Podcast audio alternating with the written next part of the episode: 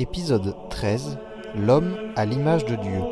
Un enseignement donné par le frère Pavel. Après avoir parlé euh, du, péché originel avec le frère David, donc, euh, nous avons deux rencontres avec vous qui porteront essentiellement euh, quelques aspects fondamentaux de, l'anthropologie de Thomas. Nous parlerons aujourd'hui surtout du thème de l'image de, Dieu dans l'homme, chez l'homme. Euh, et puis, euh, pour notre prochaine rencontre, on parlera euh, de l'union de l'âme et du corps, la question de l'immortalité de l'âme et surtout les modalités de connaissance et des actes de volonté chez Thomas. Mais avant d'entrer, voilà, il y aura la dernière séance de l'année qui portera sur euh, la, béatitude chez, chez, Thomas. Je pense que pour la prochaine fois, euh, nous présenterons notre programme de l'année prochaine avec quelques idées, comme ça vous, aurez, vous saurez à quoi vous en tenir. J'aimerais revenir avant d'entrer dans, le vif de notre sujet sur une question qui, semble-t-il, a été, a été posée euh, sur les rapports entre la théologie de Thomas d'Aquin et euh, la théologie de l'Église. De toute manière, c'est sous cette forme-là euh, que la question m'a été présentée. je pense que nous l'avons peut-être évoqué dans notre parcours, mais reprenons un tout petit peu les choses, parce que je pense que de fait, il y a quelque chose d'assez important pour, pour bien saisir. À savoir, la foi et la théologie, c'est pas la même chose la foi et la théologie. C'est pas la même chose. Je n'ose pas dire c'est pas du tout la même chose, mais ce n'est pas euh, la même chose. Autrement dit, nous sommes à des niveaux assez radicalement différents. Il y a tout d'abord la révélation de Dieu. Euh, cette révélation atteint euh, son sommet dans le don des deux personnes divines, dans l'incarnation du Verbe, dans le don du Saint-Esprit. Euh, ce don des personnes divines est préparé euh, par l'annonce prophétique et porté par la prédication apostolique. Ça, ça, ça va former la, révélation. Et en réponse euh, de, ce don, l'homme et l'humanité répondent par l'acte de, la foi. Là, c'est quelque chose d'absolument fondamental, premier. Euh, cette révélation nous est communiquée à travers les siècles par ce qu'on va appeler la tradition. Cette tradition qui commence, comme je disais, par l'annonce prophétique et la prédication apostolique, et qui parvient jusqu'à nous par le ministère de l'Église, par le ministère des témoins de la foi. Et dans cet acte de transmission euh, de, de la révélation, il y a une place absolument première euh, fondamentale qui est donnée à, l'écriture. Donc, euh, qui est le sujet euh, de la foi? Ce sujet de la foi, c'est toute cette communauté croyante qui, qui répond à l'appel de Dieu. C'est l'Église. Autrement dit, quand je dis dans le credo je crois, le sujet du credo, c'est pas moi ou vous en premier lieu, c'est l'Église qui croit. C'est l'Église qui répond, c'est l'Église qui dit sa foi. Donc vous voyez que la parole humaine intervient ici en second lieu par rapport à la parole divine qui, est adressée. Donc c'est important de, de, garder, de garder cela. Et l'expression euh, de la foi, euh, c'est avant tout ce qui est transmis par la tradition elle-même. Et l'Église va exprimer sa foi au long des siècles face à des diverses controverses, des diverses questions, des divers problèmes qui surgissent. Et là, nous arrivons à un autre niveau qui est le niveau du magistère. C'est pas? Cette fonction d'enseignement de l'Église. Cette fonction de l'enseignement de, l'Église. Et donc, tout au long de l'histoire de l'Église, euh, l'Église va essayer de dire sa foi d'une manière la plus précise, la plus exacte possible.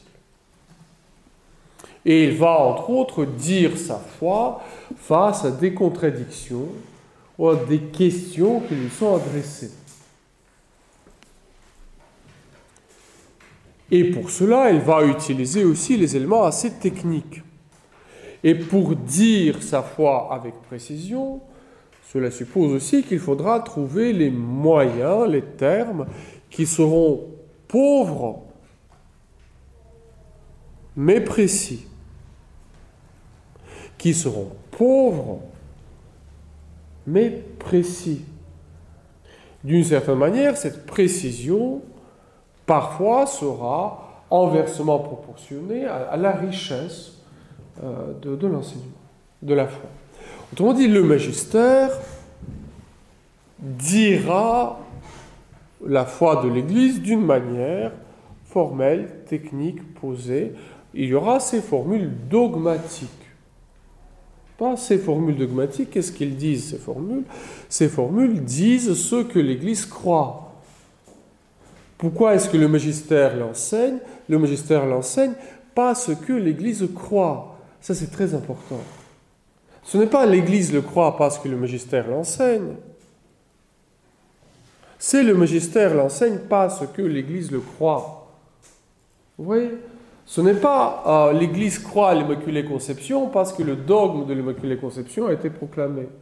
Le dogme de l'Immaculée Conception a été proclamé parce que c'est la vérité de la foi. Et on a mis du temps pour mettre les mots précis, exacts, pour exprimer cela. Autrement dit, la Vierge Marie ne devient pas Immaculée Conception en 1854.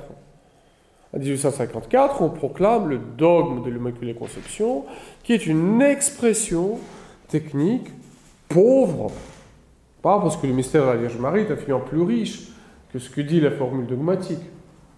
donc elle ne devient pas l'Immaculée Conception parce que l'Église a proclamé ce dogme. L'Église a proclamé ce dogme parce qu'elle a toujours cru. Jésus ne devient pas Dieu parce qu'il y a un concile qui proclame sa divinité. Le concile proclame sa divinité parce qu'elle est contestée euh, par un certain nombre de chrétiens, et face à cette contestation, il faut l'exprimer d'une manière technique, précise, il est vrai Dieu, né de vrai Dieu, lumière, né de la lumière, engendré, non pas créé, consubstantiel avec le Père. Voilà, ce consubstantiel dit ce que dit l'Écriture, moi et mon Père, nous sommes un. Donc ouais, le magistère dit la foi de l'Église. Donc il y a la révélation, la foi de l'Église, le magistère qui dit la foi de l'Église. Voyez-vous que le magistère est totalement subordonné il est au service de la foi de l'Église. C'est cet aspect, entre autres, du ministère, donc de service euh, pétrinien. Donc la totalité des évêques, le collège des évêques, avec et sous Pierre, qui disent la foi. Sous Petro. Quelle est la place de la théologie là-dedans? C'est uniquement là on arrive à la théologie. Hein. Cette foi, nous voulons la penser, voire même c'est un besoin vital pour l'homme, croyant, que de penser sa foi. Ne pas la penser revient à ne pas la vivre. Et donc, pour penser cette foi, il y a plusieurs manières de le faire, c'est absolument normal. Il y a diverses manières de présenter cet unique mystère de la foi. Il y a l'unité de la foi et la pluralité théologique. Il y a l'unité de la foi et la pluralité théologique. Et jusqu'à la fin du monde surgiront sans cesse des, penseurs, des saints, on peut espérer, qui nous aideront à progresser dans l'intelligence de la foi. Pas? La théologie est au service de l'intelligence de la foi. Et en cela, le théologien rend compte de la foi de l'Église telle qu'elle est exprimée par le magistère, telle qu'elle est transmise par la tradition, et telle qu'elle est exprimée par le magistère. Donc par quoi commence le théologien ben, Le théologien commence à regarder ce que dit la révélation, et ce que le magistère a déjà formulé. Et il se pose la question, comment est-ce qu'on peut le penser? Comment est-ce qu'on peut le penser? Et ce travail des théologiens, entre autres, servira aussi le progrès du magistère lui-même. Parce que le magistère se saisira de certaines expressions et écartera d'autres.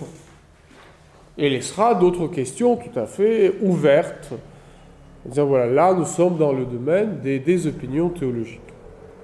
Et, dans ce travail des théologiens, il y a des immenses figures, il y a des illustres inconnus, il y a un peu de tout. C'est un peu comme dans, euh, si vous voulez, comme dans l'art chrétien. N'est-ce pas? Il y a, euh, bah, a Notre-Dame de Paris, euh, et il y a les églises en béton des années 50. Euh, ce, sont les églises, ce sont les expressions de la foi, les lieux de la prière du peuple chrétien. Ils sont absolument également églises. Hein. également églises. Mais Notre-Dame de Paris a, a, une signification toute particulière dans l'histoire de l'art chrétien que n'a pas n'importe quelle église euh, en béton des années 50 ou 60. Peut-être qu'il y en aura aussi. Donc vous voyez que même dans la théologie, il y a les figures qui sont absolument incontournables. Si vous voulez voir comment est-ce que les chrétiens pensent leur foi, c'est absolument normal que vous regardez ce qui a été fait par un Saint Basile, un Saint Augustin, un Thomas d'Aquin, un Bonaventure, voilà. Et le magistère va assumer la partie du travail des théologiens. Il va rejeter d'autres. Il y a les questions, il y avait les positions, les arguments, les formules. Quelque chose sera retenu, quelque chose ne le sera pas. C'est absolument normal. L'unité de la foi, la pluralité théologique. C'est pour ça qu'on ne peut pas parler de la théologie de l'Église. La théologie de l'Église n'existe pas. Parce qu'il n'y aura jamais, jamais, jamais aucune école qui, à elle seule, pourrait exprimer euh, toute la richesse de l'intelligence de la foi. Parce que nous sommes en présence de quelque chose qui, qui dépasse, qui déborde, qui est toujours plus riche que ce qu'on peut en saisir. C'est toujours plus riche. Donc ça, c'est important de voir que cette pluralité théologique n'est pas le signe de la faiblesse, c'est au contraire, c'est exigé par la nature même de l'intelligence de la foi. La révélation est plus riche que ce que je peux en extraire, ce que je peux y trouver. Il y a toujours plus dans, la révélation. Euh, si cette pluralité théologique est absolument légitime, voire nécessaire, est-ce que cela signifie que toutes les théologies, tous les théologiens, toutes les écoles théologiques se valent? Euh, Certainement pas, tout simplement pour une raison très simple, il y a certainement des génies plus féconds que d'autres. Il y a des génies plus féconds que d'autres. Il y a les figures davantage euh, incontournables vous ne pouvez pas faire économie de Saint-Augustin. C'est pas possible. C'est absolument pas possible. Euh, autrement dit, vous ne pouvez pas dire autrefois, aujourd'hui, comme si Saint-Augustin euh, n'existait pas. Euh, c'est absolument absurde. Cela ne signifie pas que tout ce que Saint-Augustin dit est absolument vrai, il faut le tenir tel quel. Il y a quelque chose que le magistère prendra, et ça, ça sera la vérité de la foi qui, elle, est obligatoire comme expression pour tous les croyants. À côté de ça, il y a le style, il y a, la modalité d'en parler, il y a les opinions aussi qui sont liées à son temps, à, son tempérament, à, des questions qui lui sont posées. Parce qu'il répond dans un cadre d'une certaine polémique. Et parmi ces auteurs, pour la tradition occidentale, au fond, jusqu'à là, je dis bien pour la tradition occidentale, il y en a deux, euh, Augustin et Thomas, euh, qui sont les lieux absolument incontournables, incontournables. Qui ont créé des synthèses euh, dont dans l'histoire de magistère, dans l'histoire de la foi, vous ne pouvez pas comprendre l'enseignement des conciles, vous ne pouvez pas comprendre l'enseignement du magistère de l'Église sans avoir passé par Augustin et Thomas. Ce n'est pas possible. Si vous voulez comprendre ce que dit le Concile de Trente, il euh, faut, avoir une idée de ce qu'est, ce qu'enseigne Thomas. Est-ce que cela veut dire que l'Église a canonisé toute la théologie de Thomas? Non. Est-ce qu'il y a les lieux que l'Église n'a pas retenus chez Thomas? Évidemment. Est-ce qu'il y a les opinions de Thomas qui ont été rejetées? Oui, bien sûr. On aura un certain nombre d'exemples dans, le texte que nous allons aborder aujourd'hui. C'est absolument évident. Mais il n'y a pas d'une théologie de l'Église, et dans cette pluralité théologique absolument légitime, il y a les auteurs et aussi les écoles qui, tout simplement d'une manière expérimentale, ont montré leur fécondité euh, plus grande. Et sous ce rapport-là, euh, si euh, vous voulez apprendre cet art ou ce métier qui est la théologie, une des choses les plus importantes, comme disait Thomas lui-même, c'est de se mettre à l'école d'un bon maître. Pas, si vous voulez apprendre la peinture, vous allez voir un bon peintre. Et en grande partie, ce que vous découvrirez dépend pas uniquement de vos capacités, mais de la qualité de celui qui sera, euh, qui sera votre maître. Vous n'êtes pas obligé de faire comme lui, voire même vous serez d'autant plus libre que le maître sera, plus grand. En cela, n'ayons pas peur des grands maîtres, c'est auprès d'eux qu'on apprend le mieux et c'est auprès d'eux qu'on trouve sa voie propre. Voilà.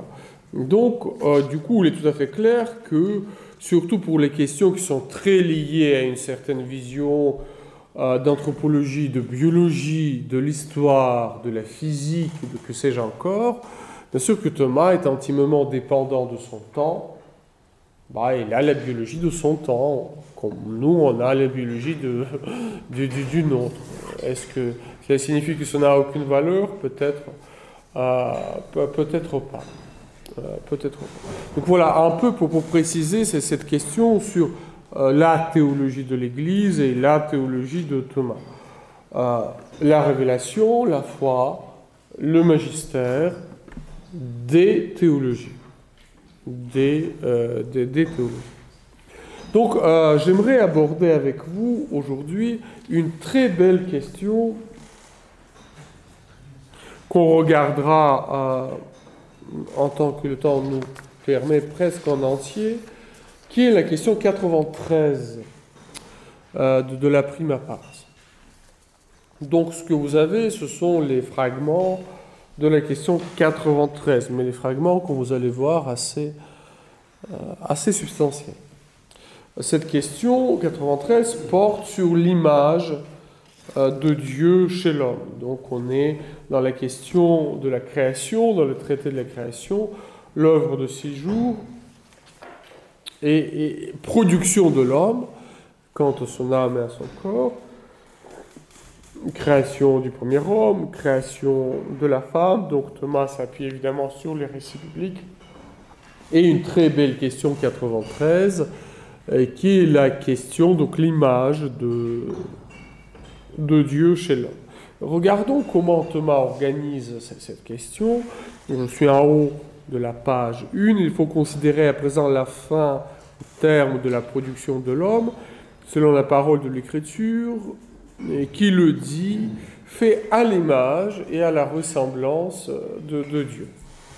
Voilà, notre œuvre de la création s'achève euh, à cela. Et donc, pour cela, Thomas pose neuf questions.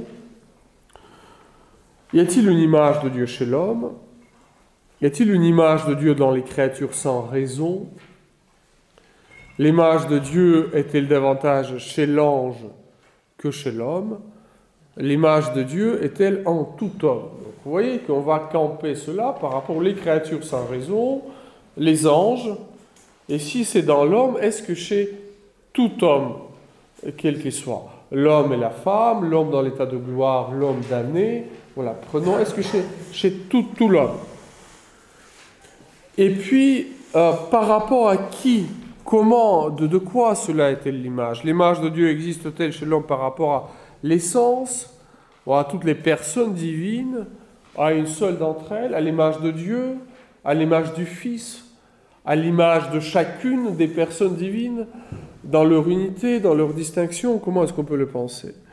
L'image de Dieu existe-t-il chez l'homme selon l'esprit seulement? Notre corps participe-t-il euh, à cette image de Dieu euh, en nous?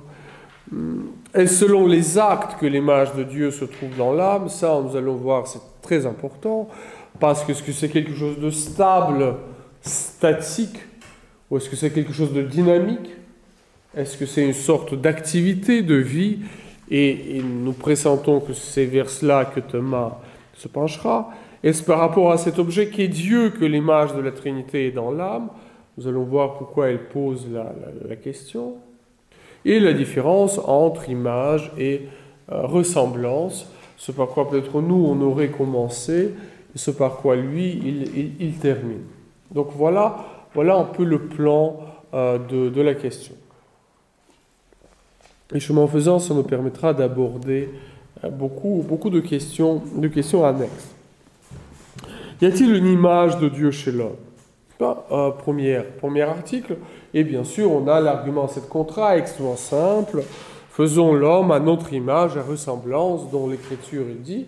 Donc, faut en rendre compte. Maintenant, il faut comprendre ce qu'on met derrière ces mots. Parce que c'est quand même très étrange de dire euh, que l'homme est semblable à, Dieu. C'est là-dessus que portent les objections dont je vous ai gardé les deux premières, euh, qui sont simple et assez évidente. Y a-t-il une image de Dieu chez l'homme? Il semble que non, car on lit chez Isaïe à comparer Dieu. À qui comparer Dieu? Et quelle image pourriez-vous lui euh, offrir? Ce n'est pas ce qui sera d'emblée euh, la réaction, euh, par exemple, de la tradition coranique. Il n'y a aucune similitude entre le Créateur et la créature la créature n'est pas semblable euh, au Créateur. On ne peut pas assimiler quoi que ce soit de créé à Dieu. À qui comparer Dieu? Quelle image pourriez-vous lui, offrir? Euh, Il y a une dissemblance radicale, infranchissable, entre Dieu et nous, et il faut garder absolument cette transcendance divine. Cela semble aller de soi, de la nature même, de l'unicité de Dieu. Et ça, c'est si on parle de Dieu en général. Et puis, dans les regards trinitaires, il est tout à fait clair, être l'image de Dieu est le propre du premier-né, donc du Verbe, du Fils, de qui l'apôtre dit, il est l'image du Dieu invisible, le premier-né de toute créature. Donc c'est le Fils éternel qui est l'image de Dieu, euh, ce n'est pas l'homme qui, qui est une créature quelque part. Donc celui qui est l'image de Dieu est engendré, non pas créé. il y a cette, euh, cette distance qui semble infranchissable entre Dieu et, la créature.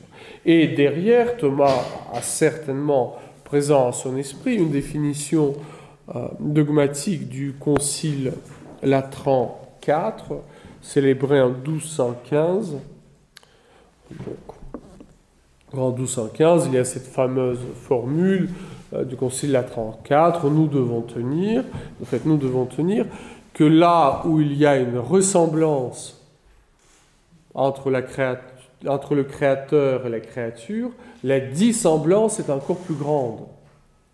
Là où il y a une ressemblance entre le créateur et la créature, la dissemblance est encore plus grande. Et ce qui est très important dans cette définition, là où il y a la ressemblance entre le créateur et la créature, la dissemblance est encore plus grande, c'est que là où il y a la ressemblance, c'est pas et, et, et par ailleurs, c'est exactement là où il y a quelque chose qui ressemble qu'il faut poser la distance encore plus grande. Parce que sinon, on a l'habitude de passer un peu trop rapidement des réalités humaines euh, vers les réalités divines. Voilà, nous aimons, Dieu aime, donc l'amour de Dieu, c'est comme, notre, comme notre amour à nous. Non, non, non, non. C'est là où il y a la ressemblance. La dissemblance est encore plus grande. bien sûr que Dieu est amour et nous aimons. Il y a une ressemblance qui est dite par la révélation. Mais Dieu n'aime pas la manière des hommes. Et ça, ça, il faut le dire, il faut le marquer. Donc c'est ce que Thomas va en quelque sorte camper, poser ici à, la porte d'entrée de notre question. Regardons euh, donc notre réponse, euh, notre respondu, selon saint Augustin, là où il y a image, il y a toujours ressemblance, mais là où il y a ressemblance, il n'y a pas toujours image. Donc il y a une sorte de dissimilitude entre les deux termes. Cela montre bien que la ressemblance est incluse dans la notion d'image, que l'image ajoute quelque chose à la notion de ressemblance, à savoir qu'il est l'expression d'un autre. Car on appelle image un être qui est fait à l'imitation d'un autre.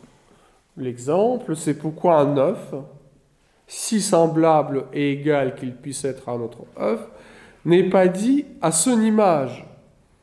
Il lui ressemble, mais il n'est pas à son image. Le Fils est à l'image du Père, mais un œuf n'est pas à l'image d'un autre œuf, parce qu'il n'y a pas ce rapport de production, parce qu'il n'y a pas ce être fait à l'imitation de l'autre. Qui dit image, dit pas uniquement similitude, dit être fait euh, à l'imitation de l'autre.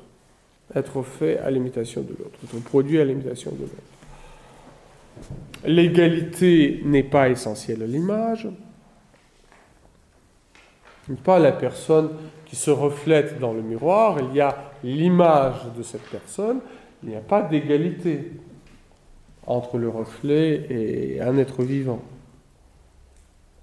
Or, il est manifeste, je suis vers la fin de notre réponse, que l'on trouve chez l'homme une certaine ressemblance de Dieu, qui dérive de Dieu comme de son modèle. Cependant, ce n'est pas une ressemblance qui va jusqu'à l'égalité, parce qu'il n'y a que le Fils et l'Esprit Saint qui sont à l'égalité.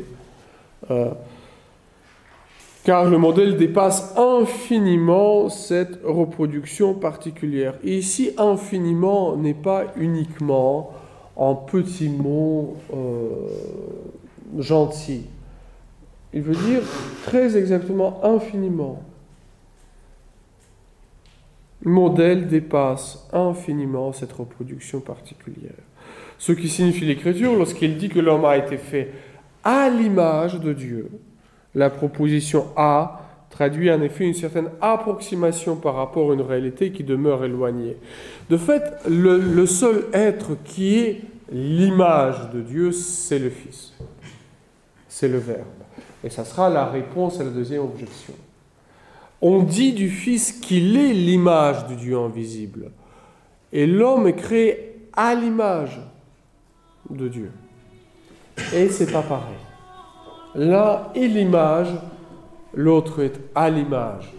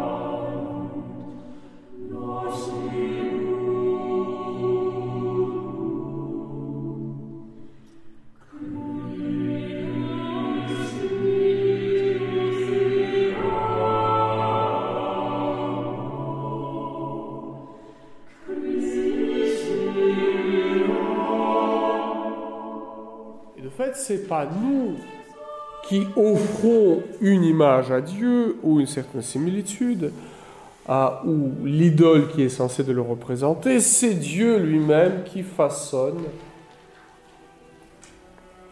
l'homme à son image.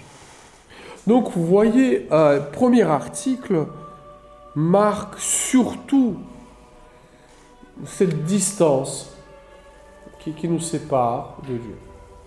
Donc Thomas ne, fonce pas trop rapidement euh, dans une sorte de similitude toute évidente entre Dieu et l'homme, car à bien y réfléchir, euh, c'est pas si simple que ça. Y a-t-il une image de Dieu chez les créatures sans raison? La création tout entière n'est-elle pas une expression de Dieu? L'épître aux Romains ne nous dit-elle pas que ce qu'il y a d'invisible en Dieu, ses perfections, son éternelle puissance, se laisse voir à travers ses œuvres.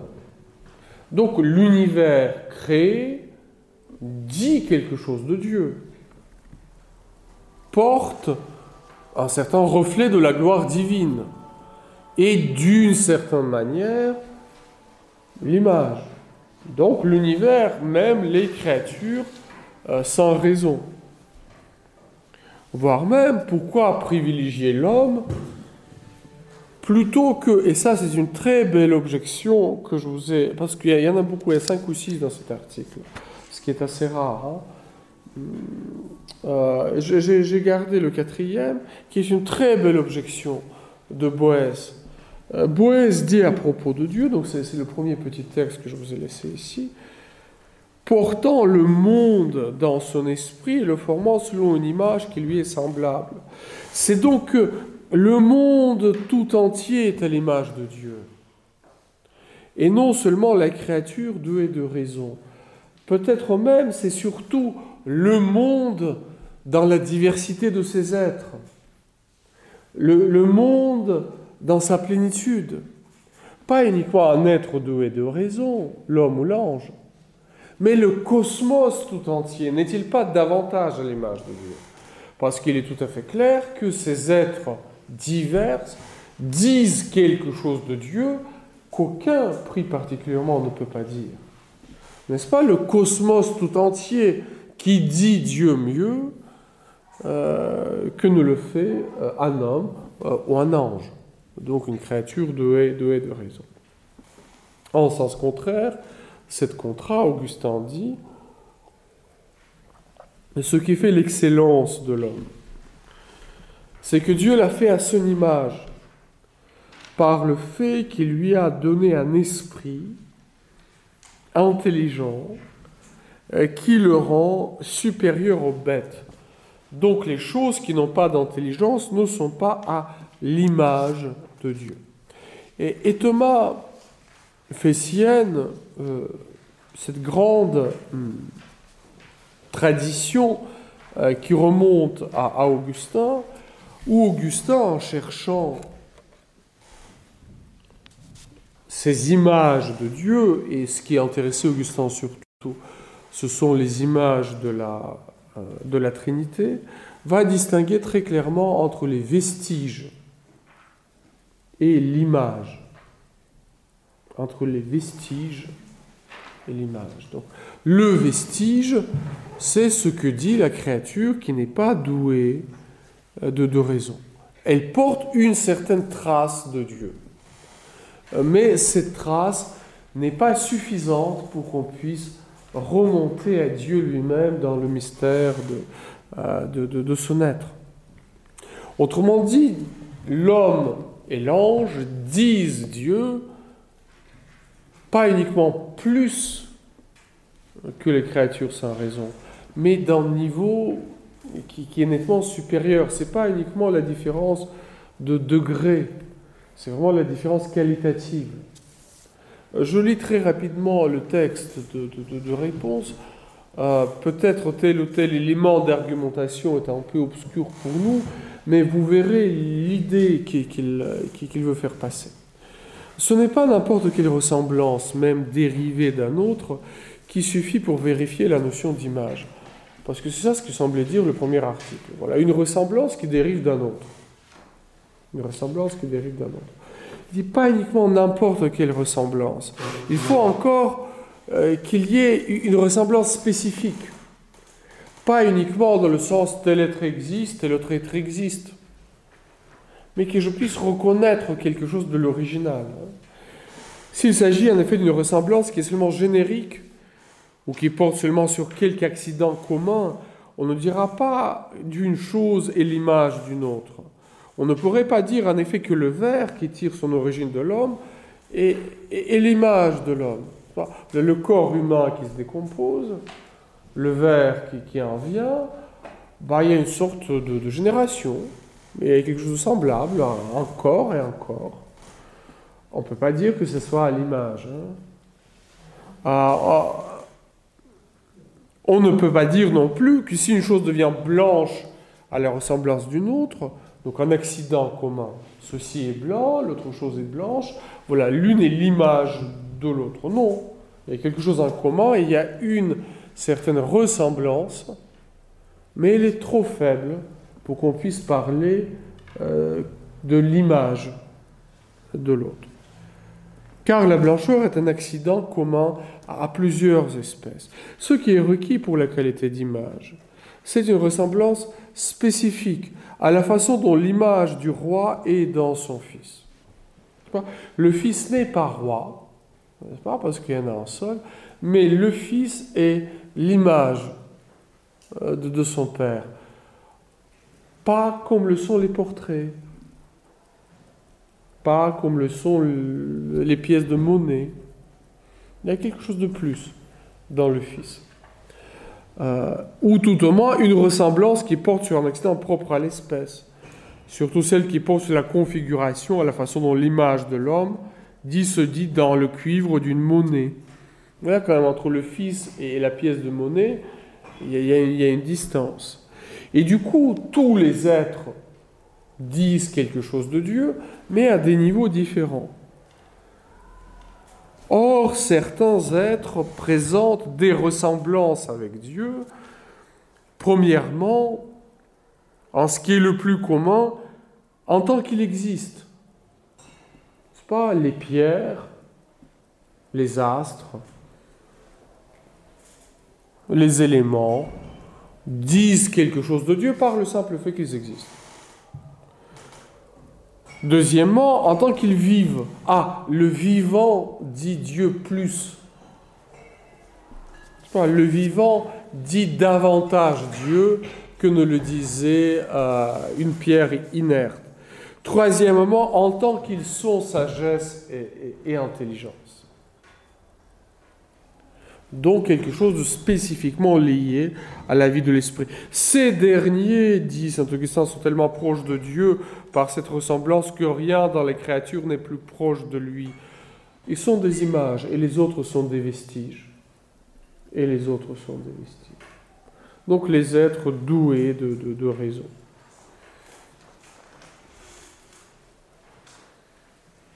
Et, et c'est là que euh, vous verrez la réponse à la quatrième objection, que bien sûr il y a cette perfection de l'univers, mais dans cet univers, les êtres ne sont pas égaux. Il y a ceux qui sont naturellement plus proches de Dieu. Thomas est bien sûr un homme euh, comme l'a été un penseur de l'Antiquité, comme l'est l'homme du Moyen Âge, de l'univers hiérarchisé les êtres ne sont pas égaux. Il y a une dignité qui est différente. Il est dans un univers résolument hiérarchisé. Tous les êtres ne se valent pas. Il y a la dignité de tous, mais cette dignité n'est pas égale. Pas les esprits sont supérieurs à des animaux qui ne sont pas des esprits, et les animaux sont supérieurs à des plantes qui sont supérieures. Voilà. il y a une vision qui, est hiérarchisée. Et dans la vie de grâce, ça sera à peu près pareil, on va dire, pour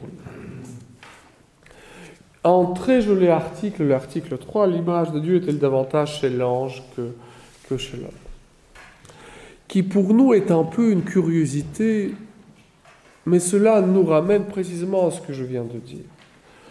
Nous vivons mentalement dans l'univers où l'homme est le centre du monde. Et moi est le centre de cette humanité. Voilà, Thomas vit dans un univers euh, où l'homme euh, est le plus faible des êtres doués de raison. Donc, dans cette hiérarchie des esprits, l'homme occupe la place la plus basse, la plus humble. Il a bien sûr une dignité incomparable parmi les créatures de la terre, mais parmi les esprits, il occupe joyeusement la toute dernière place. Et, Thomas, ça lui pose absolument pas de problème. Hein. Surtout que cette créature extrêmement faible dans son intelligence, dans sa volonté, a reçu une dignité incomparable du fait de l'incarnation, mais non pas du fait de la perfection de nature. Parce que pour Thomas, je pense que vous en avez parlé, les anges sont naturellement infiniment supérieurs à l'homme. Infiniment supérieurs à l'homme. Comme les hommes sont supérieurs à d'autres animaux. Pas, nous sommes animaux comme les autres animaux, mais très particuliers quand même comme animaux. L'image de Dieu est-elle davantage chez l'ange que, chez l'homme? Première objection. Saint Augustin dit que Dieu n'a donné d'être à son image à aucune autre créature qu'à l'homme. Il n'est donc pas vrai de dire que l'ange est plus que l'homme à l'image de Dieu. J'ai sauté la deuxième objection. Troisième objection, on dit qu'une créature est à l'image de Dieu en tant qu'elle est dotée d'intelligence. Mais dans la nature dotée d'intelligence, il n'y a pas de plus ou de moins, car la nature n'appartient pas à la catégorie de l'accident, mais à celle de la substance. Autrement dit, on est intelligent, on n'est pas intelligent. Deux choses une, hein, n'est-ce pas? Comme on est vivant, on n'est pas vivant. Il semble qu'il n'y a pas trop de degrés, et ou bien vous êtes vivant, ou bien vous êtes mort. Euh, des deux choses une. Donc l'ange n'est pas plus que l'homme à l'image de, Dieu. Et euh, bien sûr que Thomas garde cette ligne euh, hiérarchique. Pour parler de l'image de Dieu, on peut se placer à deux plans. Je suis dans Respondéo, que vous avez donc à la page 2. D'abord, au plan où la qualité d'image se vérifie à titre primordial, celle de la nature intellectuelle. Intellectuelle, chez Thomas, inclut aussi la volonté. Ce n'est pas uniquement la raison abstraite, cette intellectuelle suppose aussi la volonté, car nous désirons d'une manière très particulière du fait que nous sommes doués d'intelligence. Nous ne désirons pas comme les autres êtres désirants. Ainsi, l'image de Dieu est davantage chez les anges que chez les hommes, car la nature intellectuelle est plus parfaite en eux. Ils sont, ils sont esprits, des esprits purs. Ils pensent mieux. Ils veulent mieux. Pas, ils pensent d'une manière intuitive. Ils se décident d'un coup et d'une manière absolue, euh, de décider. Voilà, les personnes non humaines, qui, sont supérieures par leur mode de, fonctionnement. On va voir ce, statut du corps dans l'acte de connaissance la prochaine fois. Parce que spontanément, nous avons un petit fond platonicien qui nous dit oui, mais l'homme est inférieur à l'ange parce que nous sommes alourdis par le corps. Bah pour Thomas, c'est le contraire. C'est que notre esprit est si faible qu'il a besoin du corps pour penser. C'est comme une sorte de caisse de résonance qui permet d'obtenir ce que notre esprit débile et faible ne pourrait pas obtenir sans. Autrement dit, notre corporéité ne nous rend pas inférieurs aux anges. Elle parfait l'exercice de notre esprit pour Thomas. Mais je laisse cette question de l'intelligence, de l'exercice des actes de connaissance et de volonté pour la prochaine fois. Mais là, il y a une remarque très belle qui suit ici. Je reviens à mon texte. Ensuite, on peut considérer l'image de Dieu dans l'homme en plan où il se vérifie à titre secondaire. Pour autant que l'on trouve en l'homme une certaine imitation de Dieu, du fait, par exemple, et ça c'est sublime, que l'homme né de l'homme comme Dieu né de Dieu. Les anges n'engendrent pas. Et les hommes engendrent. Et en cela, leur nature sexuée dit quelque chose du mystère trinitaire que les anges ne peuvent pas dire.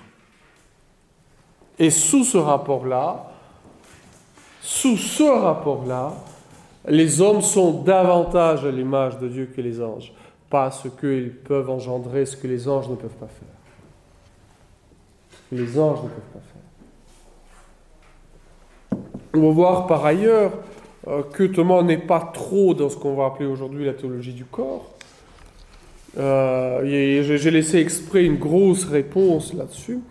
Euh, parce que pour lui, l'âme n'est pas sexuée. Hein, donc, on va arrêter de, faire du masculin et du féminin les catégories absolues de la théologie. Mais là, c'est très intéressant. Que lui, quand même, qui est quand même une nature extrêmement intellectuelle, avec sa vie religieuse, rien ne le porte à le reconnaître. Et pourtant, il saisit quelque chose de très très fin et beau, l'homme né de l'homme comme Dieu né de Dieu. Et bien sûr, il dit, bon, d'accord, tous les animaux engendrent, tous les animaux sexués engendrent. C'est vrai que la sexualité dans l'homme s'exerce d'une manière très particulière du fait qu'il est doué l'intelligence, qu'il est appelé à imiter Dieu, etc. Voilà que l'homme naît de l'homme comme Dieu naît de Dieu. Et là, on voit que cette diversité des êtres permet de dire quelque chose de la perfection de Dieu que n'importe quel être pris séparément ne dit pas. Les anges et les hommes, ensemble, disent plus que les anges seuls ou que les hommes seuls. Ou encore que l'âme de l'homme est tout entière dans la totalité de son corps et tout entière dans n'importe quelle partie de ce corps comme Dieu est dans le monde. Sur des points de ce genre, l'image de Dieu se trouve davantage chez l'homme que chez l'ange. Notre corps a une dignité toute particulière parce que ce corps est la présence de notre âme dans le monde matériel. Cette présence que les anges n'ont pas. Mais ce n'est pas de ce côté qu'on découvre essentiellement la qualité d'image divine chez l'homme. Donc, absolument parlant, c'est sûr que l'ange est davantage à l'image de Dieu que l'homme sous l'aspect particulier. Et du coup, leur intelligence est meilleure que la nôtre, la réponse à la troisième objection. Regardons l'article peut-être principal, peut-être principal ici, qui est l'article 4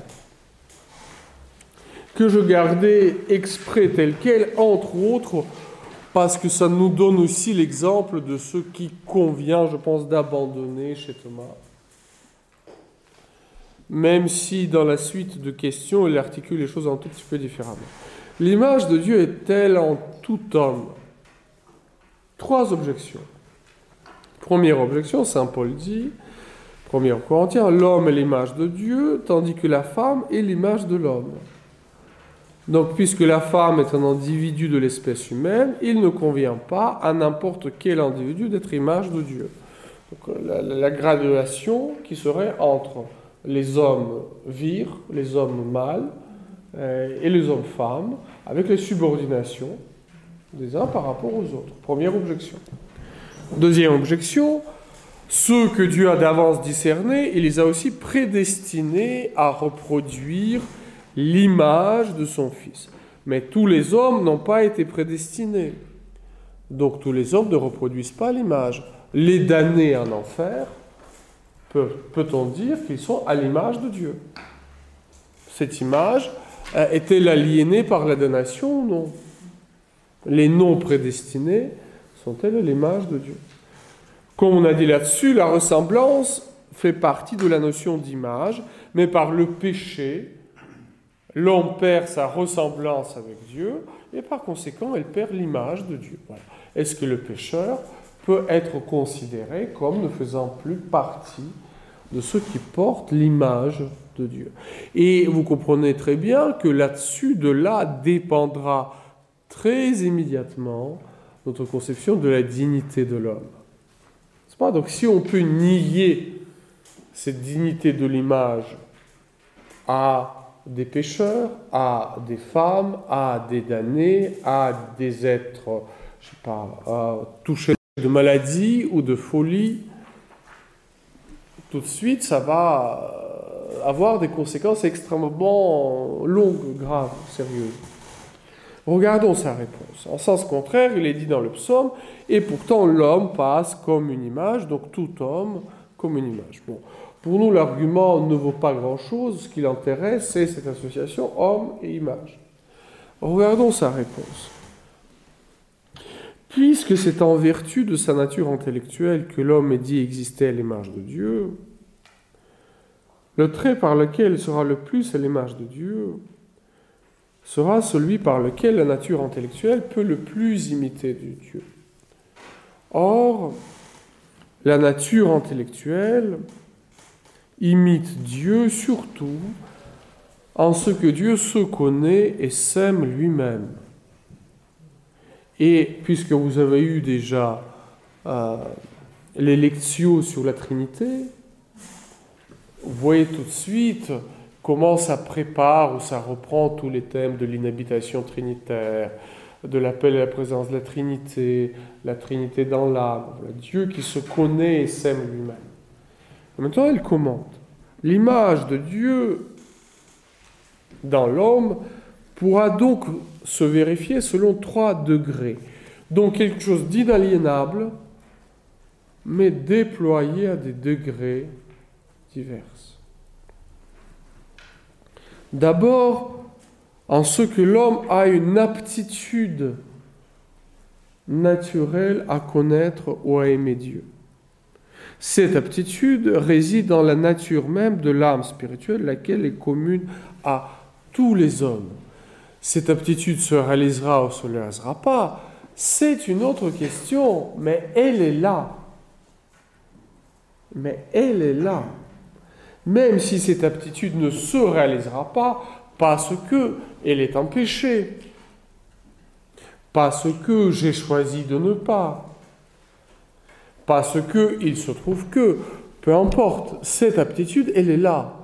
Elle confère une dignité inaliénable à, à, à tous les hommes, quel que soit leur état actuel, quel que soit leur état moral, quel que soit leur état de santé. Il est tout à fait clair que lorsque je suis en état de veille,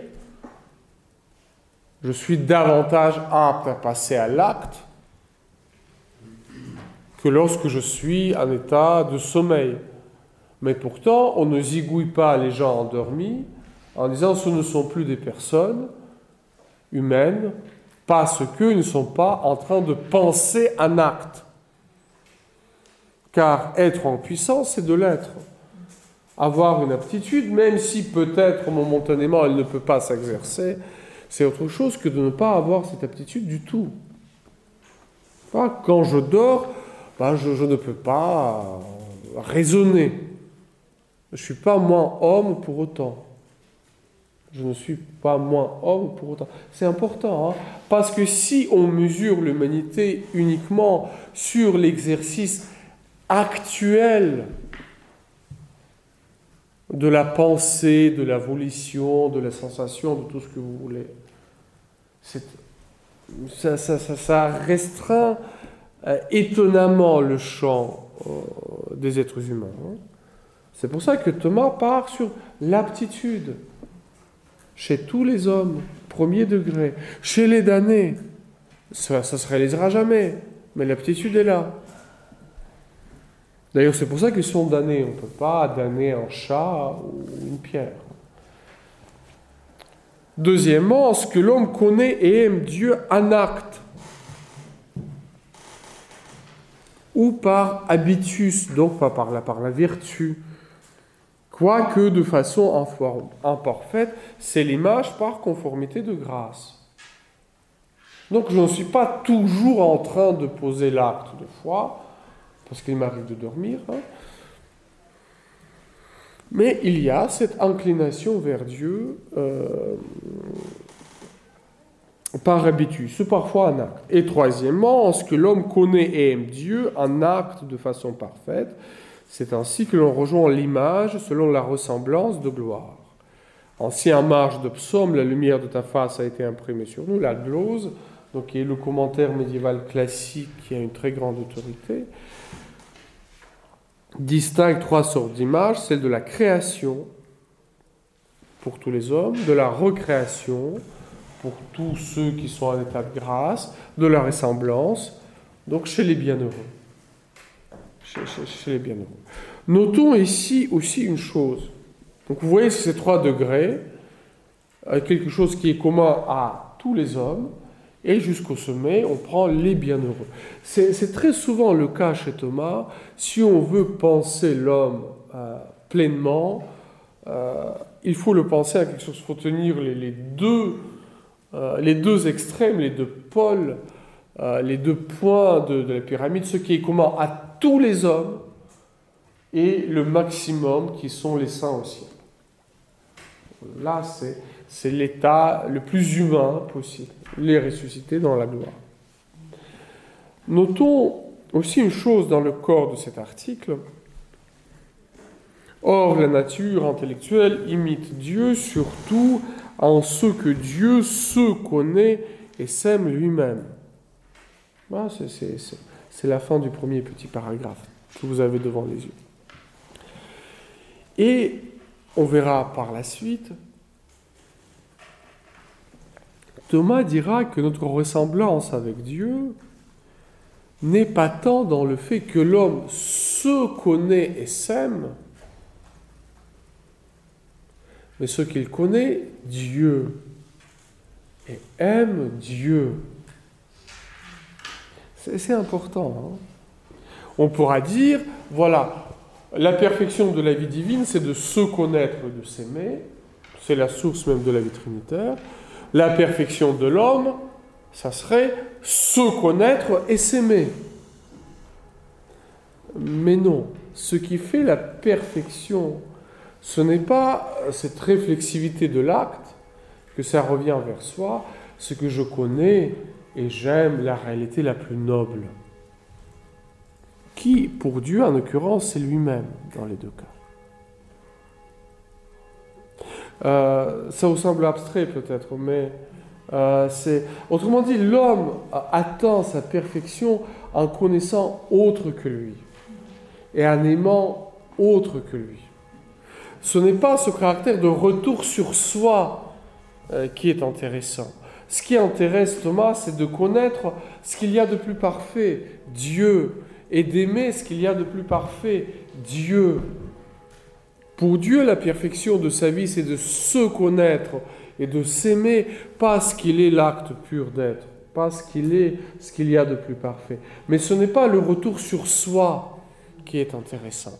Tandis que dans la pensée moderne, c'est le retour sur soi qui devient extrêmement intéressant. C'est avoir conscience de soi. C'est se penser, je, pense, donc je suis. Qu'est-ce que je pense? Bah, Je pense ma propre pensée. La conscience, c'est avant tout la conscience de soi. C'est la réflexivité. Et quand je prie, en réalité, je me regarde prier. Et je me demande qu'est-ce que j'éprouve dans le moment de ma prière. Là, pour Thomas, ça n'a aucune importance. Hein. Se regarder prier, c'est pas prier. Ce qui est intéressant, c'est de regarder Dieu c'est de penser Dieu, c'est de connaître Dieu. Il y a une sorte de mouvement extatique qui nous tire de nous-mêmes vers ce qui est plus noble que nous, vers ce qui est plus intéressant que nous. Parce que, comme on a vu, l'homme est, l'être le plus, le plus faible parmi les êtres, les êtres intellectuels. Du coup, si sa perfection consistait à se connaître et à s'aimer, cela aurait été fort peu. C'est important. Pourquoi? Parce que euh, ici, Thomas reprend d'une manière toute naturelle et un peu en filigrane le grand thème qui est le thème de Saint Augustin de l'homme capable de Dieu, l'homme capax Dei. Ce qui signifie que l'homme est cet être très paradoxal qui ne s'accomplit pas par lui-même.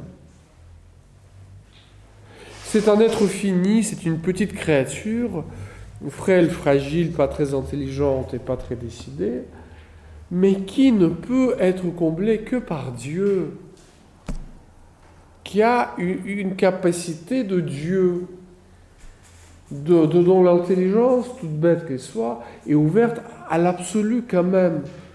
Et du coup, la volonté aussi est ouverte au bien absolu. Du coup, c'est ça, cette posture très étrange d'une créature humaine, c'est que c'est déjà une créature, en plus une créature corporelle, qui ne peut s'accomplir qu'en Dieu. Une petite créature corporelle que le monde entier ne peut pas satisfaire, que l'univers entier ne peut pas satisfaire, parce qu'elle est faite pour Dieu, parce qu'elle est faite pour Dieu. Et elle sera à l'image de Dieu quand elle connaîtra Dieu et quand elle aimera Dieu.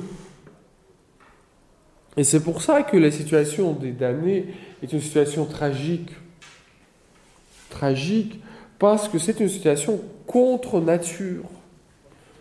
C'est une situation contre nature. Parce que si l'homme ou l'ange pouvait s'accomplir lui-même, bah au fond, les damnés se possèdent. Ce n'est pas eux-mêmes qui leur manquent, c'est Dieu qui leur manque. Et il s'avère que se posséder est radicalement insuffisant est radicalement insuffisant. Voire même dans ce repli sur soi, c'est la source même de la donation. Se prendre pour la fin de l'existence. Se prendre pour la fin de l'existence. Se regarder sans cesse. S'admirer sans cesse. S'idolâtrer. S'idolâtrer se prendre pour Dieu. La nature intellectuelle imite Dieu surtout en ce que Dieu se connaît et s'aime lui-même. Et nous avons vu avec le traité euh, de, la Trinité que ce se connaître et s'aimer, euh, pour Dieu n'est pas du tout une posture d'un autiste euh, replié sur lui-même, c'est au contraire la source de cette fécondité des processions divines, de la diversité des personnes de la distinction des personnes.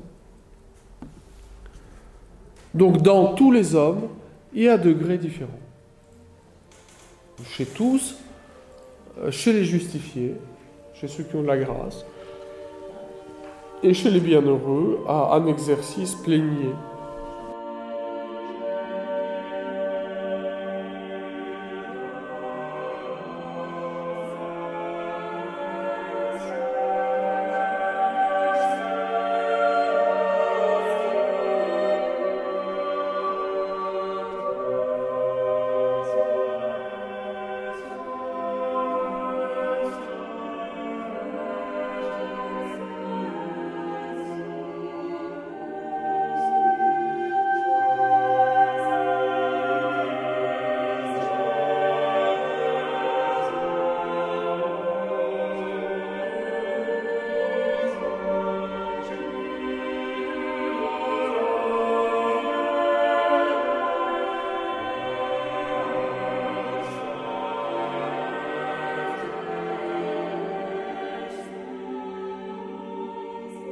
Regardons la réponse à nos objections. 2 euh, et 3, voyez-vous tout de suite, ces arguments sont valables pour l'image qui est réalisée par la conformité de grâce et de gloire. Ça tombe tout seul. Regardons la situation avec l'homme et la femme. Là, euh, je pense que là, nous avons l'exemple type d'une opinion théologique qui était absolument naturelle dans l'anthropologie telle que Thomas l'a possédée, et que nous n'avons nullement euh, obligation de tenir aujourd'hui. Ça, ça, euh, vous avez. Euh, il précisera les choses par ailleurs, il ne se limite pas là. C'est pour ça que j'ai donné un certain nombre des choses assez, longues par la suite, Ici, il dit en passant la chose suivante si l'on considère la réalité dans laquelle il réside principalement la qualité d'image, à savoir la nature intellectuelle, l'image de Dieu se trouve aussi bien chez la femme que chez l'homme. Et au fond, pour la suite, c'est ça ce qui l'intéressera à, toute cette théologie du corps, la théologie sexuée. Bon, tout ça, c'est très bien, mais, mais la vraie image de Dieu, elle est dans l'âme. L'âme n'est pas sexuée. Donc, c'est ça ce qui l'intéresse. Hein. Euh, euh, voilà. Mais, mais, mais aussi, c'est après avoir dit à l'image de Dieu, il le créa, l'homme. Genèse ajoute homme et femme, il les créa. Et, comment Saint Augustin, il dit au pluriel les créa pour qu'on ne pense pas que les deux sexes avaient être réunis en un seul individu. Autrement dit, ce n'est pas une sorte de l'union de l'homme et de la femme qui représente l'être humain parfait. Non. Ce n'est pas l'androgyne. Ce n'est pas l'union conjugale qui est l'accomplissement de l'humanité. Chacun pour soi d'abord, hein, et chacun pour soi et à l'image de Dieu. Euh, mais pour ce qui est de certains traits secondaires, l'image de Dieu se trouve dans l'homme d'une façon qui ne se prive pas dans la femme. En effet, l'homme est principe et fin de la femme, comme Dieu est principe et la fin de toute la création. Ainsi, une fois que Dieu, euh, une fois que saint Paul a dit l'homme est l'image et la gloire de Dieu, tandis que la femme est la gloire de l'homme, il montra la raison pour laquelle il avait dit cela en ajoutant, car ce n'est pas l'homme qui a été tiré de la femme, mais la femme de l'homme, et ce n'est pas l'homme qui a été créé pour la femme, mais la femme euh, pour l'homme. Soit. Un coup que voyez-vous, euh, c'est nettement moins sexiste euh, que, hein, que certaines pages d'Aristote. Parce que ce qu'il faut rajouter ici, pour comprendre pourquoi il pense cela, il y a un petit trait biologique qui bête, mais à l'époque de fait, il pensait comme ça. Et on a mis longtemps pour en sortir. Au 18e, on pensait encore comme ça. On ne comprenait pas réellement la nature de la conception humaine. Autrement dit, on pensait que l'homme dépose la semence comme on déposerait la semence d'une plante, euh, que la femme recevrait comme une sorte de terre qui reçoit cette semence qui fait grandir. Donc on ne concevait pas qu'il y a deux cellules qui s'unissent pour produire un être radicalement nouveau. Et il ne comprenait pas ce que, euh, que la femme est tout aussi principe active euh, de, de, la, conception. Elle était conçue surtout pensée comme, euh, comme la terre qui, reçoit, qui reçoit la semence, qui reçoit la semence des plantes. Et c'est entre autres pour cela que Thomas, lui, va penser par exemple l'animation différée. Autrement dit, pour lui, Dieu donne l'âme à l'enfant à partir d'un certain moment de sa croissance, parce qu'il ne sait pas que dès le moment de la conception, c'est un être biologique autre que les deux parents. Il pense que cet embryon devrait se développer jusqu'à un certain degré, Vous voyez, c'est une conception biologique euh, qui est bien sûr naïve et périmée, mais encore une fois, au XVIIIe, on pensait encore sur, ce modèle-là, mais, mais, dont les conséquences anthropologiques euh, sont, assez, euh, assez graves. Et c'est pour ça que quand Aristote dit que la femme c'est un homme manqué, parce que l'homme engendre et la femme ne fait que recevoir. Autrement dit, celui qui est le plus à l'image du Père, de celui qui l'engendre, c'est le Fils. Tandis que la fille est comme une sorte de version diminuée, manquée, dira Aristote. Et vous, noterez que Thomas connaît parfaitement ce lieu. Hein. Euh, la femme est un homme manqué. Il ne l'utilise pas ici. Hein. Pas? Il dit euh, l'homme, hein, tandis que la femme est la gloire de l'homme. Il aurait pu partir sur Aristote très aisément. Hein. Il ne l'a pas fait. L'image de Dieu existe-t-elle chez l'homme par rapport à l'essence ou à toutes les personnes divines ou à une seule d'entre elles? Très rapidement, je vous rappelle tout simplement que euh, nous serons souvent portés à partir un peu trop rapidement sur le Père, le Fils, ma pomme. Moi et le Fils, le Fils et moi. Donc se voir un peu directement dans, le Fils. Ce qui n'est pas faux, mais c'est un peu plus compliqué. Autrement dit, il y a ce grand principe que euh, l'œuvre de la Trinité ad extra est toujours une œuvre commune.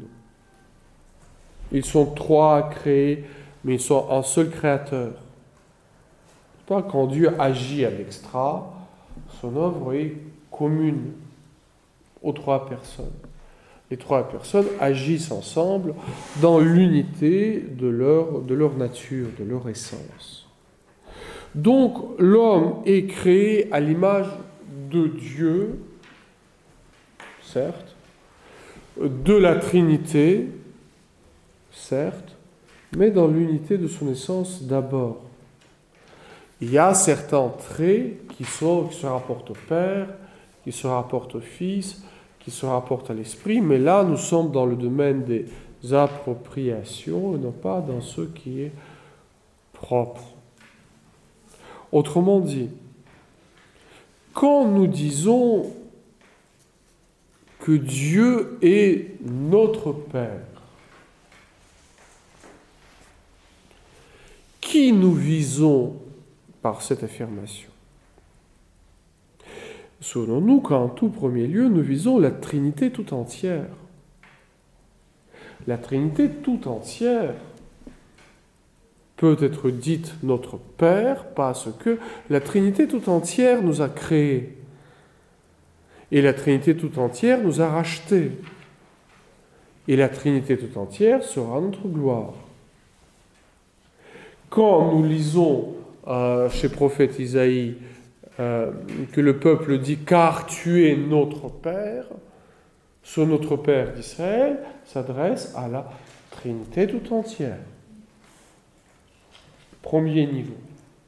Et le second niveau, qui nous est beaucoup plus familier, c'est que le Fils, dans l'Esprit Saint, nous introduit dans sa relation personnelle avec le Père.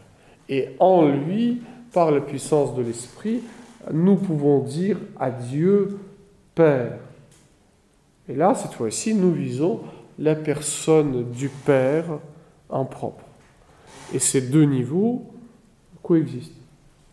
Ces deux niveaux euh, coexistent. Ça va? Avançons un tout petit peu. L'image de Dieu existait chez l'homme selon l'esprit seulement. Et c'est là où Thomas va regarder et préciser un peu toutes ces questions de, de l'engendrement, de notre corporéité, des relations entre, entre les époux, l'enfant, euh, etc.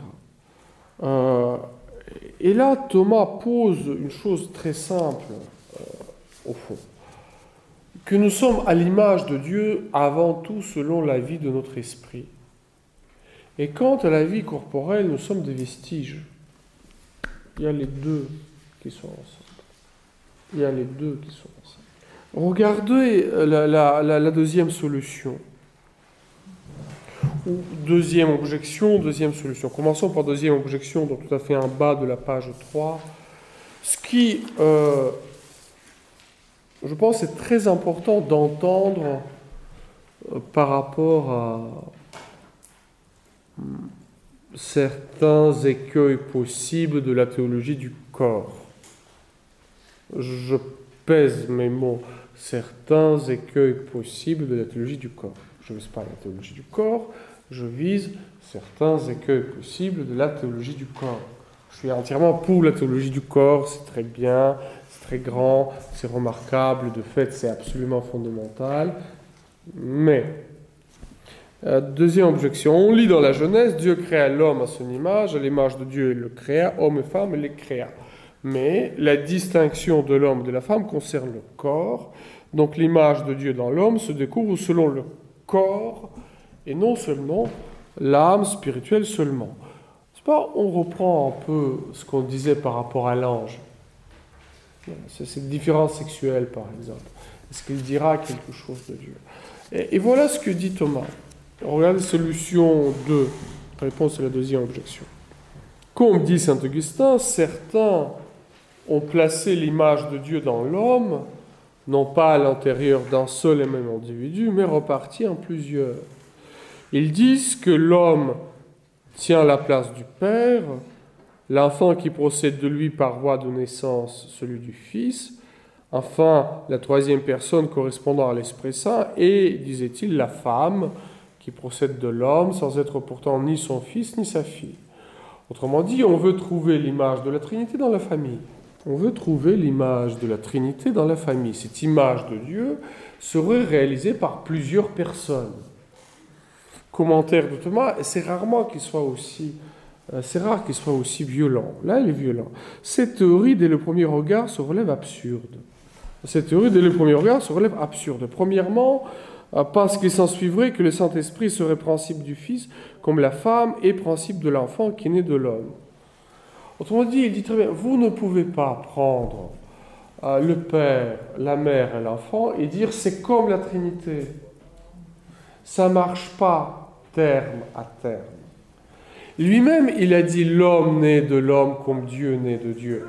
Le mystère de la naissance humaine dit quelque chose du mystère euh, de, la, de, la Trinité. Mais ça marche pas dans l'autre sens. Vous ne pouvez pas prendre la famille humaine et la projeter en Dieu. La famille humaine dit quelque chose de Dieu, mais Dieu n'est pas comme la famille humaine.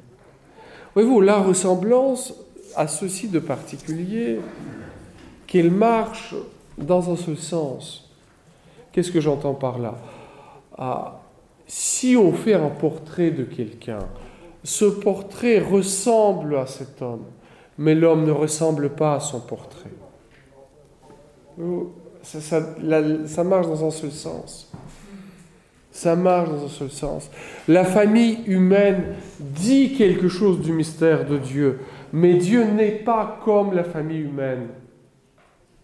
On ne peut pas se permettre de partir de différences sexuelles ou de l'engendrement humain et dire, puisque c'est comme ça chez les hommes, donc ça sera comme ça chez Dieu. On ne peut pas s'élever des vestiges vers Dieu comme si on passait de plein pied. Sinon, ça donne des choses absurdes. Le Père, le Fils et l'Esprit Saint, ce n'est pas le Père, la Mère et l'enfant. Donc abandonnons toute manière euh, de projeter trop vite et cessons, euh, parfois il y a une sorte d'on prend la différence sexuelle euh, et la vie conjugale comme le lieu par excellence de, de, la pensée théologique. non, ça dit certaines choses et ça ne dit pas d'autres. Et ça ne dit pas d'autres. Aussi faut-il dire que si l'Écriture, après avoir dit à l'image de Dieu les créa, ajoute Hommes et femmes, il les créa. Ce n'est pas pour inviter à découvrir l'image de Dieu dans la distinction de sexe, mais parce que l'image de Dieu est commune à l'une et à l'autre sexe, puisqu'elle se réalise au niveau de l'âme spirituelle dans laquelle il n'y a pas de distinction de sexe. Donc c'est pour ça quand j'entends certains théologiens se réclamant de la théologie du corps en disant que la sexualité c'est ce qu'il y a de plus profond dans l'homme, avec saint Thomas je veux dire non. Non. C'est le désir de Dieu qui est ce qu'il y a de plus profond de l'homme. C'est être créé à l'image de Dieu, ce qui est le plus profond dans l'homme. Et les sexualités, ce n'est qu'une des facettes qui dit ce désir de Dieu. Ce n'est qu'une des facettes qui dit être à l'image de Dieu. Non, la sexualité n'est pas ce qu'il y a de plus profond dans l'homme. Si on prend Freud pour la première référence, oui. Si on prend l'écriture, non. Car l'âme spirituelle, il n'y a pas de distinction des sexes. C'est pourquoi Saint Paul, après avoir dit à l'image de Saint Créateur, s'ajoute Là, il n'y a plus question d'homme ou de femme. Euh, c'est ça aussi ce qu'il faut entendre un peu en complément à, l'article que nous avons vu sur l'image de Dieu est-elle dans tout homme. Cette différence sexuelle a certainement son importance, mais ce n'est pas ce qu'il y a de plus profond. Mais ce n'est pas ce qu'il y a de plus profond. N'en déplaise Euh, non, non, déplaise. Euh, ce qui signifie aussi, vous voyez assez vite les conséquences euh, dans l'accompagnement des personnes, comme si l'homme, en dehors de mariage, ne pouvait pas s'accomplir. Pas le Christ Comme si en dehors de la génération, elle ne pouvait pas s'accomplir. Non. Tel ou tel type de structuration du désir sexuel serait-il détriment? Non. Parce que bah, le péché originel joue chez toute personne d'une manière ou d'une autre. Et le Christ est sauveur de tous les hommes. Hein. Et l'identité la plus profonde, c'est le Christ. Notre identité la plus profonde et la seule, à vrai dire, intéressante, c'est le Christ. Tout en sachant que euh, quand Thomas parlera de la résurrection, il posera très clairement la question, mais euh, puisque nous ressuscitons comme le Christ, bah, est-ce qu'on peut penser qu'on ressuscitera tous avec le corps masculin? Parce que le corps masculin sera davantage à l'image du Christ que l'est le corps féminin. Il dit bah, bien sûr que non, c'est absolument absurde, parce que le corps féminin n'est à rien inférieur au corps masculin, surtout dans le monde des ressuscités où il n'y a plus de question de génération. Pas quelque chose de monstrueux de penser que la Vierge Marie ressusciterait avec un corps masculin. Voilà, c'est même ridicule.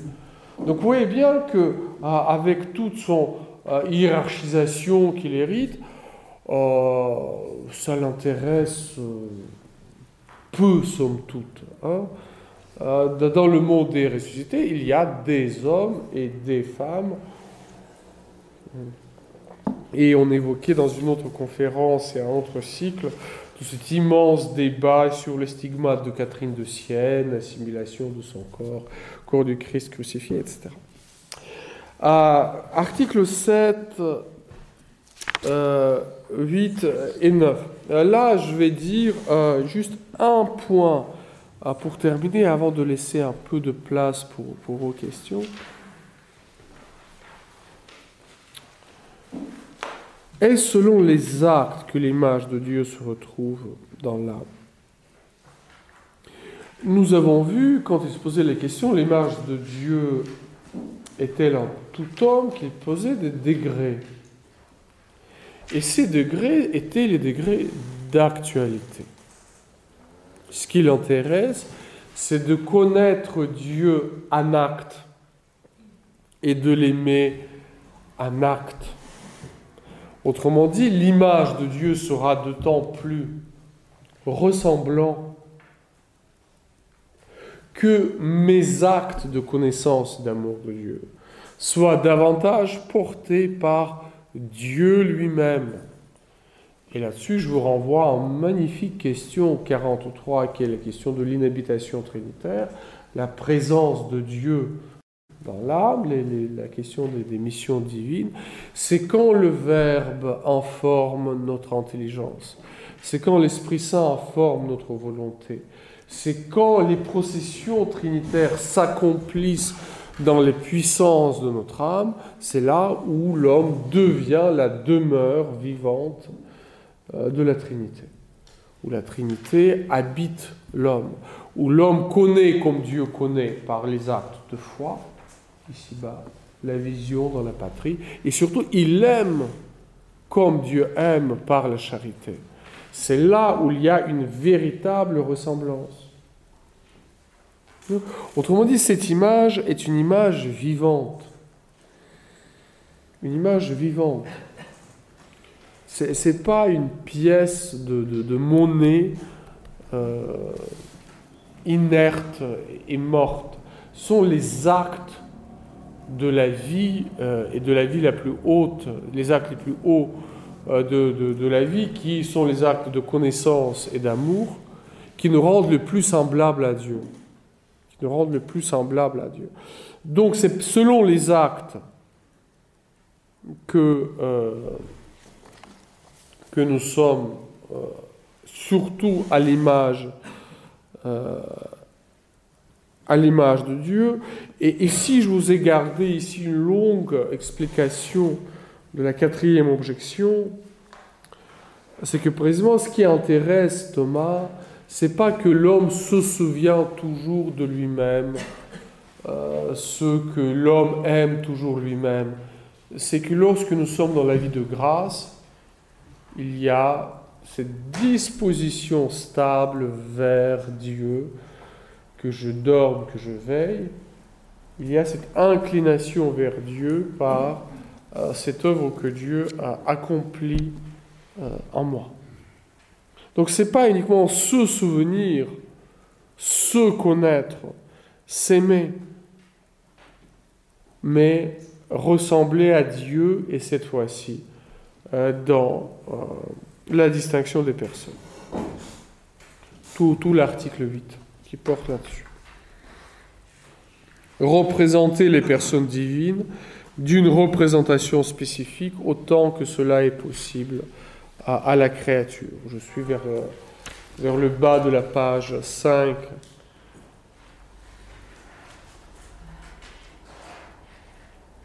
Il faut par conséquent que l'image de la Trinité dans l'âme se découvre par quelque chose qui représente les personnes divines d'une représentation spécifique autant que cela est possible à, la créature. Donc cette connaissance de Dieu, d'où procède l'amour de Dieu, euh, c'est là où je suis le plus euh, à l'image, à l'image de Dieu. À l'image Et, c'est là-dessus que portera une petite précision donnée par l'article 9 que Thomas a mis à la fin, je pense d'une manière très très très très volontaire, parce qu'il hérite, comme pour beaucoup d'autres questions, d'un dossier assez complexe. Euh, la question de base est, simple. L'Écriture dit euh, que nous étions créés à l'image et à la ressemblance de Dieu. Est-ce que l'image et la ressemblance, c'est la même chose? Qu'est-ce qu'on va appeler image, qu'est-ce qu'on va appeler ressemblance? Et du coup, Thomas dit qu'au fond, il y a deux traditions dont il hérite, qui utilisent ces mots dans un sens ou dans un autre. Il va choisir une des lignes qui est la plus attestée chez les pères, en sachant que l'homme perd la ressemblance avec Dieu, mais garde l'image. Nous sommes créés à l'image et à la ressemblance. Par le péché, nous perdons la ressemblance, mais nous gardons l'image. Et le Fils, qui est l'image de Dieu invisible, nous restaure dans la ressemblance avec lui. Donc tout le thème de devenir conforme au Fils. Donc du coup, il y a l'image qui, elle, est inaliénable, et la ressemblance qui peut être perdu ou restauré. Ce qui permet, et je pense que c'est assez classique chez les pères, mais selon les traductions dont ils disposent, selon les termes grecs, latins, etc., il, a, il a, deux traditions et il ne veut pas se mêler les pinceaux à l'entrée de la question. Donc c'est une fois il a posé ce qu'il a à poser, il renvoie cette question vers la fin, ce qui lui permet de dire assez c'est simplement, au fond, au fond cela. Ainsi donc, il y a deux manières de concevoir, entre la, concevoir la distinction entre ressemblance et image. Et c'est la deuxième euh, qu'il retient. D'une autre manière, on peut concevoir la ressemblance comme signifiant et la précision et la perfection de l'image. C'est celle-là qu'il retient. C'est en ce sens que Saint Jean de Massène écrit je suis tout à fait à la fin de notre texte. C'est dans ce sens que Jean de Massin écrit Être l'image signifie être doué d'intelligence, de libre arbitre, de maîtrise de soi-même. N'est-ce pas ce que tous les hommes possèdent? Tandis que être la ressemblance, c'est posséder autant que c'est possible à l'homme la ressemblance de la vertu. Donc vivre de la grâce, donc ressembler au Fils euh, révélé, donné, euh, mort, ressuscité. C'est encore en référence à ce sens que l'on dit la ressemblance appartient à l'amour de la vertu. En effet, il n'y a pas de vertu sans amour de la vertu.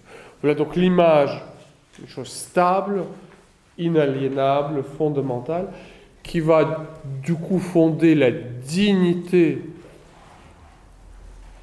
inaliénable de toute personne humaine, quelle que soit sa condition, et la ressemblance, elle, euh, qui est graduée euh, et qui du coup dira quelque chose des mérites de toute personne humaine, du, libre don de Dieu et, de la réponse libre, libre de l'homme. Euh, qu'est-ce qui est intéressant ici? Je, noterai deux points peut-être. Le premier, bien sûr, vous voyez que cette anthropologie de Thomas est une anthropologie résolument théocentrique. Théocentrique. Donc ce n'est pas l'homme qui est au centre du tout, l'homme est au centre, l'homme. L'homme n'est pas au centre, c'est Dieu qui est au centre, et l'homme est sans cesse ramené vers Dieu. Et c'est ça ce qui fonde sa dignité inaliénable. Parce que cette dignité n'est pas fondée dans ces petites péripéties des hommes comme ci et des hommes comme ça, c'est fondé en Dieu. Donc là, on peut avancer paisiblement. Voyez-vous, ce caractère résolument théocentrique. Et du coup, deuxième point, ce caractère théocentrique lui permettra, avec toutes les limitations dues à son temps, à sa culture, son horizon euh, historique, spirituel, de penser la différence sexuelle, l'engendrement, la place du corps, sans faire de cela non plus le lieu par excellence à partir d'où tout part et vers où tout arrive. Il donne une place très réelle à la génération humaine, il donne une place à la différence sexuelle, il donne une place à la corporité, mais c'est une place, encore une fois, qui est donnée par deux choses, la primauté de Dieu et surtout le dessein du salut tel qu'il est réalisé dans le don du Fils et de l'Esprit. Et euh, nous n'avons pas eu trop le temps d'en parler, mais là on voit très bien que les trois derniers articles font, le pendant très exact euh, au traité trinitaire donc, de, Thomas. Euh, voilà. Et donc, la prochaine fois, euh, qui donc aura lieu là, le 17 juin, nous parlerons de l'union de l'âme et du corps et surtout des modalités de connaissance euh, et de la volition chez Thomas.